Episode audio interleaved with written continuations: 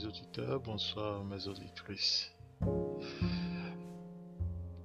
Merci d'être là, d'être en train d'écouter mon podcast. Ceci est mon premier épisode. J'espère qu'il y aura plusieurs autres et vous serez aussi au rendez-vous.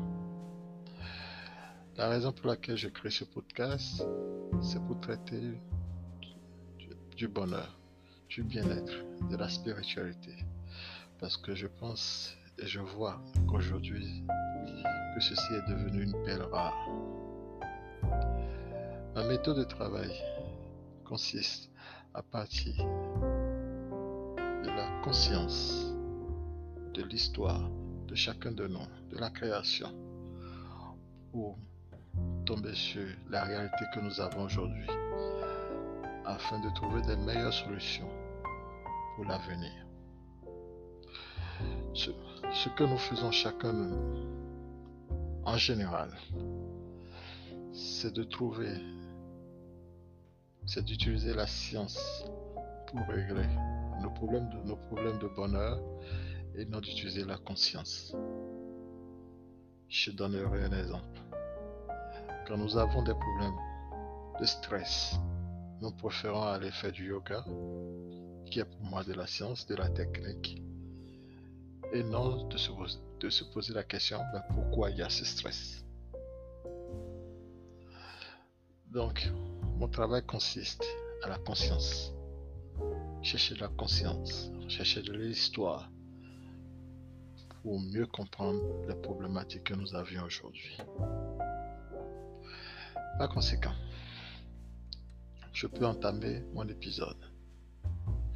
Durant cet épisode, je parlerai de, mon, de ma propre histoire, de mon enfance, de mes des difficultés que j'ai connues, ce qu'ils m'ont permis d'acquérir, de mon, de mon adolescence, de mes études, de l'université, de, de mes expériences professionnelles, de mes échecs. Et tout ceci pour vous montrer pour vous expliquer pourquoi je suis là aujourd'hui à vous parler. Vous ne, pouvez, vous ne pouvez comprendre le reste des épisodes qu'en me comprenant moi-même, qu'en comprenant d'où je viens.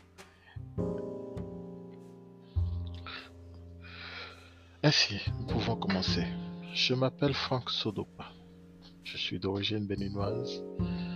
Je suis né au Bénin. J'ai grandi au Bénin. Je suis né en mois de juillet 86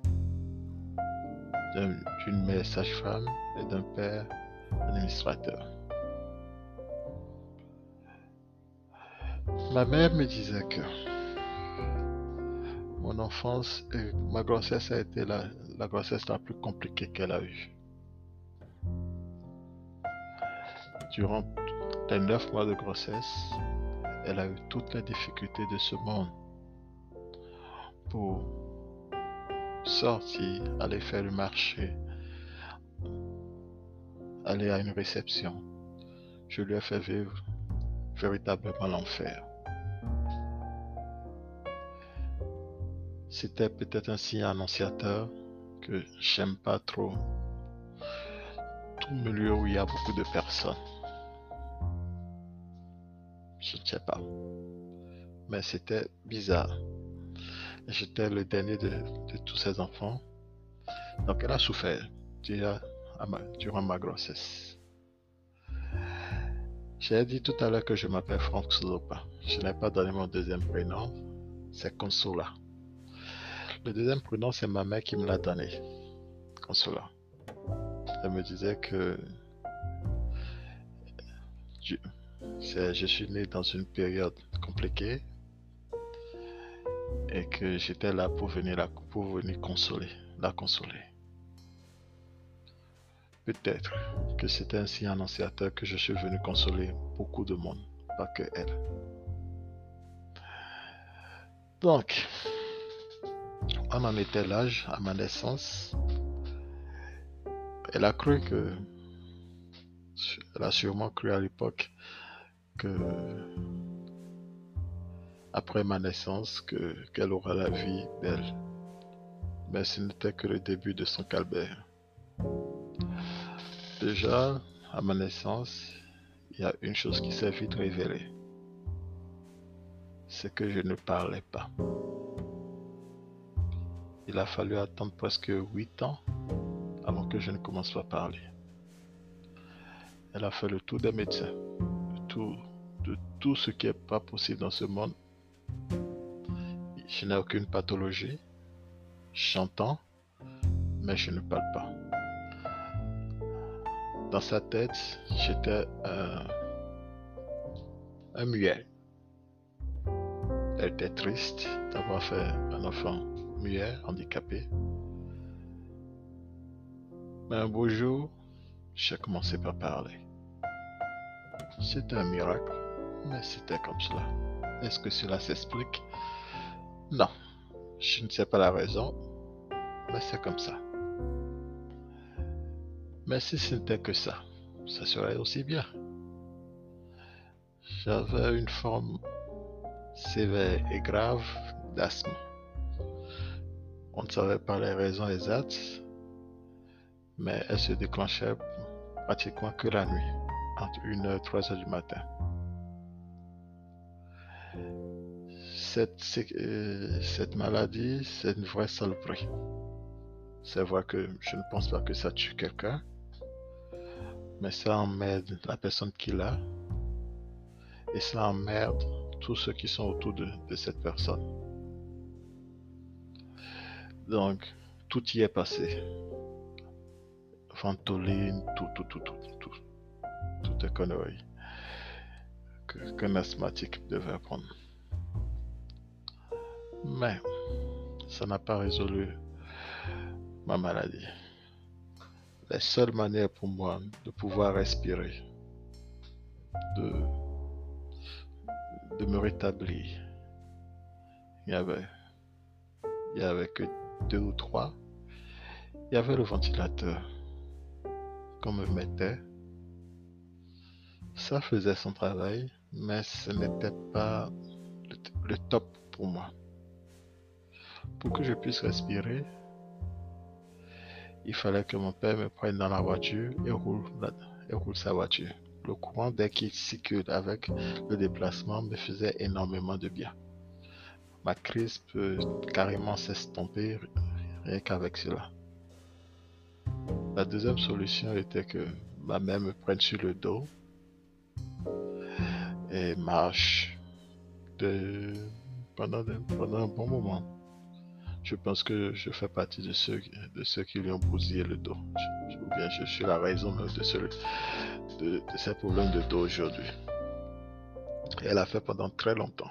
Je pense que jusqu'à mes 10 ans, 12 ans, elle, me, se tapait encore sur cette corvée. Vous comprendrez que je suis très collé, très attaché à ma mère avec toutes ces difficultés. Combiné à tout cela, j'avais une forme de, timidité maladive. Je n'avais pratiquement pas d'amis. Et les seuls que j'avais, c'était les amis de mon frère, avec qui je m'amusais. Et c'était pas facile. Donc mes 0 à 12 ans ont été relativement très difficiles. Mais je ne m'apitoie pas sur mon sort. Tout ceci avait bien une raison. Vous comprendrez à la fin. Donc, au niveau scolaire, c'était pas terrible non plus. C'était pas mes années les plus phares. Parce que la norme, plus ou moins, dans ma famille était au moins les dix premiers. Je n'étais pratiquement pas dans les dix premiers. Jamais. Donc, le niveau n'était pas terrible. Comment je suis au primaire. Mon père, mon feu père Richard, ayant vu toutes les difficultés que j'avais, a commencé par donner des cours à mon frère et moi pour nous donner des bonnes bases solides pour notre avenir. C'est ainsi qu'il a commencé par donner des cours de français, de maths, dès mon CM. je ne sais pas si c'est la même chose en France, je crois bien. Dès mon CM. Donc, suite à cela, à partir de mon à partir du collège, mes résultats se sont améliorés et j'ai fini par être dans, même dans les cinq premiers après, même vers la première place. Mon père, mon père aussi a fait une action, une grande action pour moi qui m'a beaucoup aidé. C'est qu'il m'a inscrit au club de karaté. C'est une expérience que j'ai beaucoup aimée. J'ai fait pratiquement le karaté de mes 10 ans par là jusqu'à mes 19 ans, 20 ans. J'ai beaucoup apprécié le karaté. C'était une magnifique expérience. Parce que c'est là où j'ai commencé par forger mon corps, c'est là où j'ai commencé par m'endurcir. C'est là où j'ai appris la leçon la plus importante de ma vie. Même la leçon que je vous apprendrai aujourd'hui, c'est là où je l'ai apprise. Au fait, c'est quoi cette leçon-là? Je ne sais pas si certains ou certains d'entre vous ont fait le karaté. Il y avait un mouvement au karaté qu'on appelle le maigiri. C'était un coup de pied droit.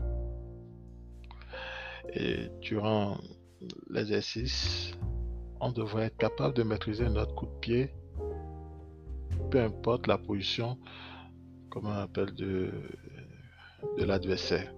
Donc, si l'adversaire était très proche, le coup de pied ne devait pas me toucher. Si, l'adversaire était un peu plus loin, le coup de pied pouvait aller beaucoup plus loin ça demandait beaucoup de maîtrise. Et c'était difficile parce qu'il fallait maintenir son pied en l'air, etc. Et mon maître karaté de l'époque, maître sensé et le sensé Lucas, père à son âme aussi, a fait sortir cette phrase qui est restée dans ma tête jusqu'à aujourd'hui. Si vous n'êtes pas capable de, vous maîtriser vous-même, comment pensez-vous?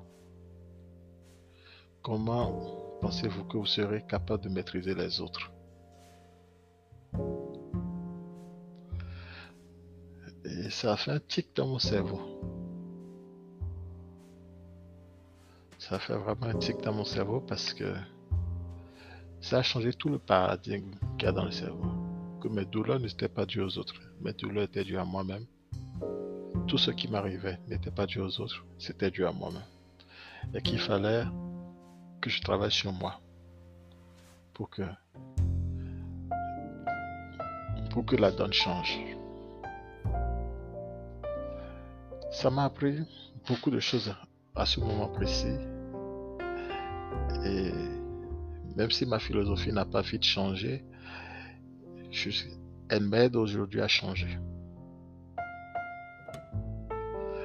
Donc, j'ai fait le collège correctement tout allait bien. À partir de 12 ans, je pense que j'ai eu, c'était une, période grise, tout allait plus ou moins correctement.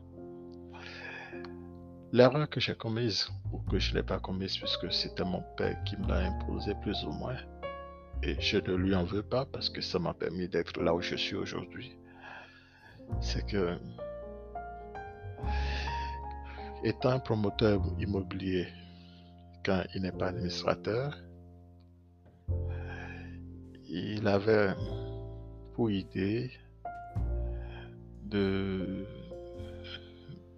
comment que je l'aide à développer ses affaires. Donc, il m'a inscrit en génie civil. Le problème, c'est que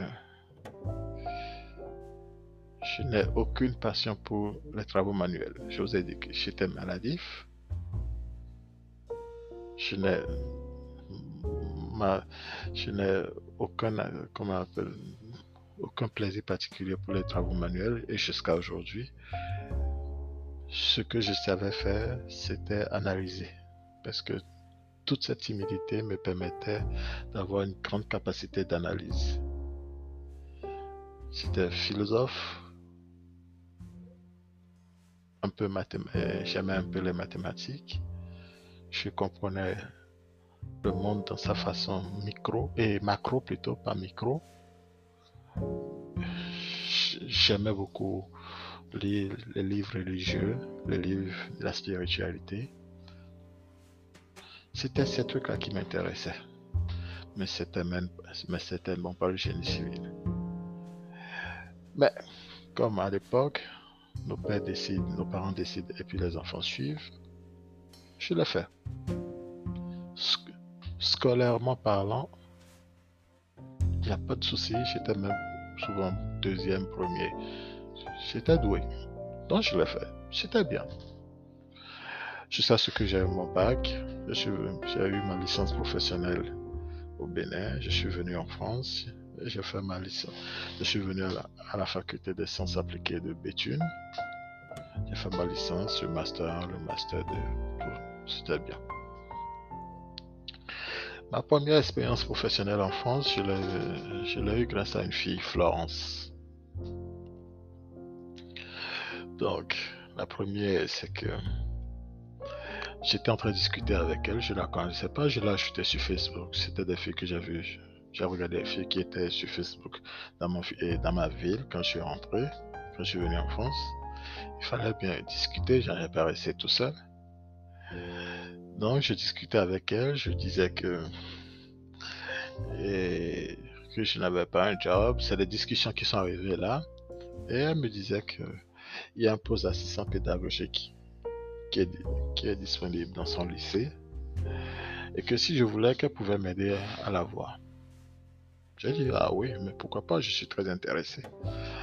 Elle m'a demandé de lui envoyer mon CV. Ce que j'ai fait, ce que j'ai fait à l'époque. Donc elle a corrigé le CV, elle a, tout fait, elle m'a mis, euh, elle a arrangé ça de la manière dont elle, d'une bonne manière. Elle m'a avancer les questions qu'on pouvait me poser. Et, on a travaillé sur les réponses que je devais donner. Elle m'a donné l'adresse, elle m'a dit d'envoyer le CV. J'ai tout fait, j'ai envoyé le CV. Naturellement, j'ai eu le poste. Donc, durant quatre ans, plus ou moins, j'étais assistant pédagogique. Donc, au bout de quatre ans, je finissais aussi mon master et c'est là où ça a commencé par se compliquer. Parce que malgré que j'étais plutôt bon, beaucoup plus que beaucoup d'autres beaucoup d'autres personnes, et tous ils avaient et tous après le master trouvaient du boulot. Mais moi j'envoie des CV, CV sur CV. J'en ai envoyé peut-être un bon millier je n'ai jamais eu de réponse positive. J'en ai eu une. C'était même... Comment vous allez, vous allez plutôt rigoler. C'était au mois de juillet. mon travail en tant qu'assistant pédagogique devait finir un vendredi. Et je crois que c'était un mardi ou un mercredi. J'avais eu un entretien dans une grande entreprise de la place de génie civil. J'avais fait l'entretien. Il m'avait pris. Il m'avait dit, c'est bon. Et je leur ai demandé, est-ce que je peux commencer le lundi? Ils m'ont dit, ok. Donc pour moi, c'était ok. Je finissais mon, contrat d'assistant pédagogique le vendredi et le lundi, je commençais cette mission-là. Le jeudi, on était le mercredi, le jeudi, dans l'après-midi, me rappellent, me disent, me disent que le poste n'est plus à moi. C'était un épisode qui m'a, ça m'a presque traumatisé. J'ai dit, bon, c'est la vie. J'ai envoyé des milliers de CV, pas, pas milliers, mais des centaines de CV je n'ai jamais eu de réponse positive. Mais je me demandais, mais pourquoi? Pourquoi moi? Pourquoi c'est aussi difficile? Pourquoi je ne m'en sors pas? Je ne comprenais pas. Le mois de juin, mois de mai, juin, il y a ma CPE de l'époque qui me disait, mais avec déjà ton master, ben, tu pourrais devenir prof. Je dis, ah bon? Elle me dit, oui, je pourrais devenir prof vacataire, contractuel. Je dis, ah, je ne savais pas. Donc, elle m'a montré le circuit, comment j'allais déposer le dossier. elle, a aussi travaillé sur mon CV, etc. J'ai postulé à l'Académie de Lille et à l'Académie de Créteil. Mois de mai, mois de juin, pas de nouvelles. Mois de juillet, pas de nouvelles. Mois d'août, pas de nouvelles. Début septembre, pas de nouvelles. Le 16 septembre, je crois, mon titre de séjour se périmait. Je savais que c'est mort, je dois rentrer au pays, puisque je n'avais plus rien à faire. J'avais un titre de séjour étudiant et il n'y a rien à faire. Cherché du boulot, j'en avais pas. Je ne pouvais plus me réinscrire puisque j'ai déjà fait mes deux masters. Il n'y avait plus rien à faire. Donc je me disais, bon, les, les dés sont jetés, il faut que je me mette, je me, je me mette à l'évidence que je dois entrer au Bénin. Le 14 juillet, le 14 septembre, coup de fil. Académie Créteil, on m'appelle pour venir à un entretien. Le 16. Je pars un entretien le 16.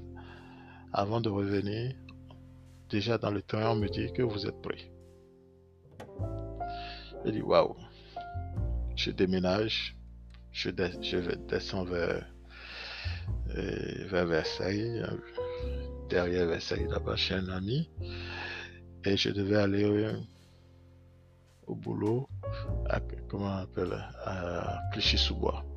Ça faisait une, petite distance. Je ne l'ai pas fait longtemps. Je l'ai fait, je crois, un mois ou deux mois. Le temps de louer à Clichy-sous-Bois.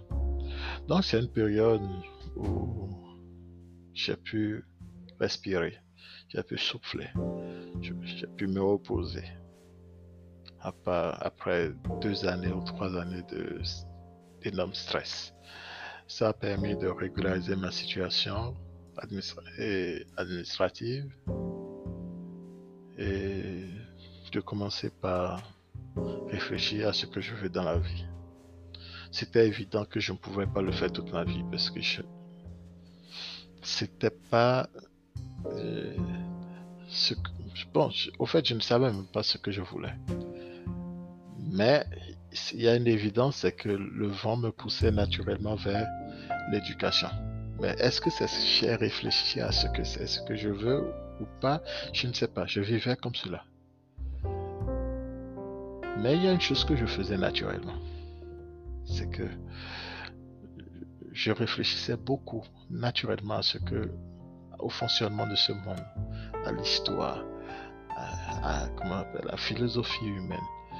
J'étais très doué et naturellement toute ma famille, ma mère, ma compagne, mes amis, qu'ils avaient besoin de conseils, qu'ils avaient besoin de voir la vie de la manière la plus objective, souvent faisaient appel à moi.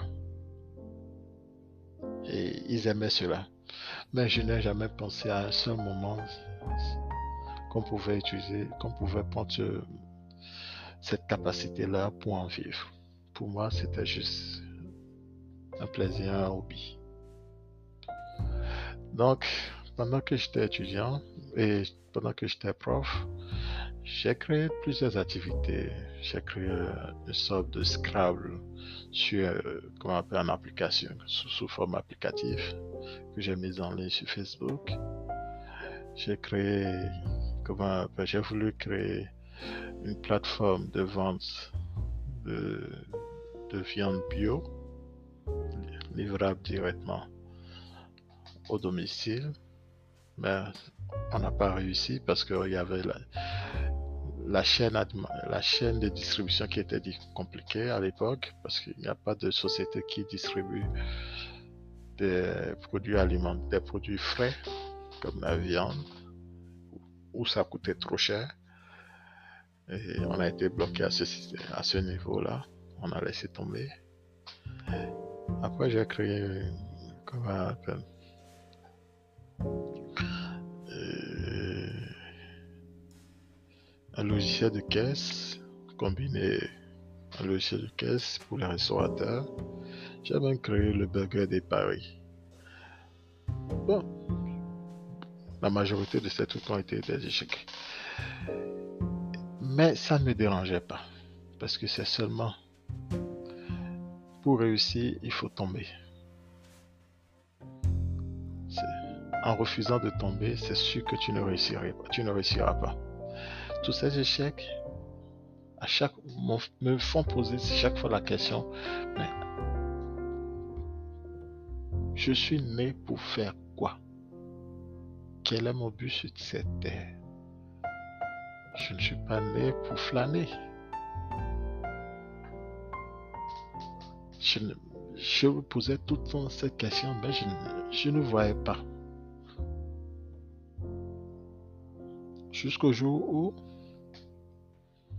ma mère me disait, mais avec tout ce que, tu nous dis chaque fois, la manière dont tu parlais, du, tu parles du développement personnel, tout et tout, mais tu ne peux pas écrire des articles dessus.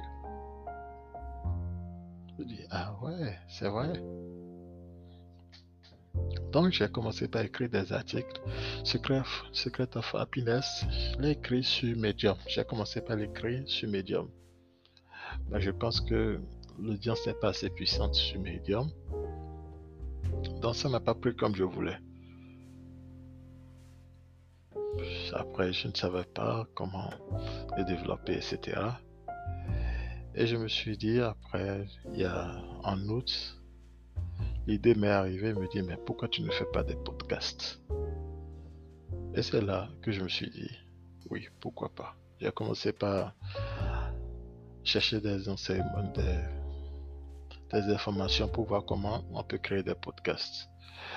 Et j'ai entendu parler de ce logiciel en charge qui enregistre, qui publie le tout. J'ai juste acheté un casque. J'ai ouvert un compte sur Anchor et je me suis dit, parlons aux éditeurs. Donc, je n'ai pas de la, je n'ai pas de, de studio. Je ne parle que chez moi. J'attends que ma compagne et ma fille dorment et je parle. Donc c'est cela qui m'a amené là.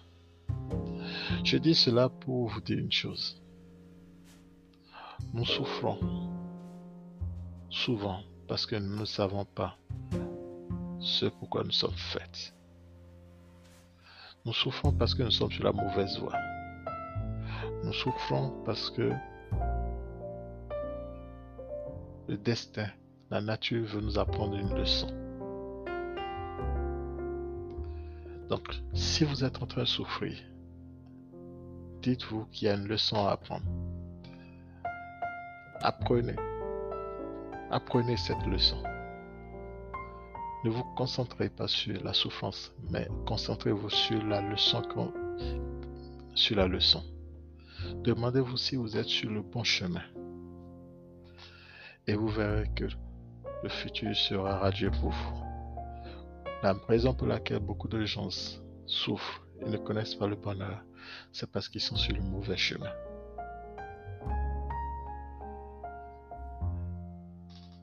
Écoutez-vous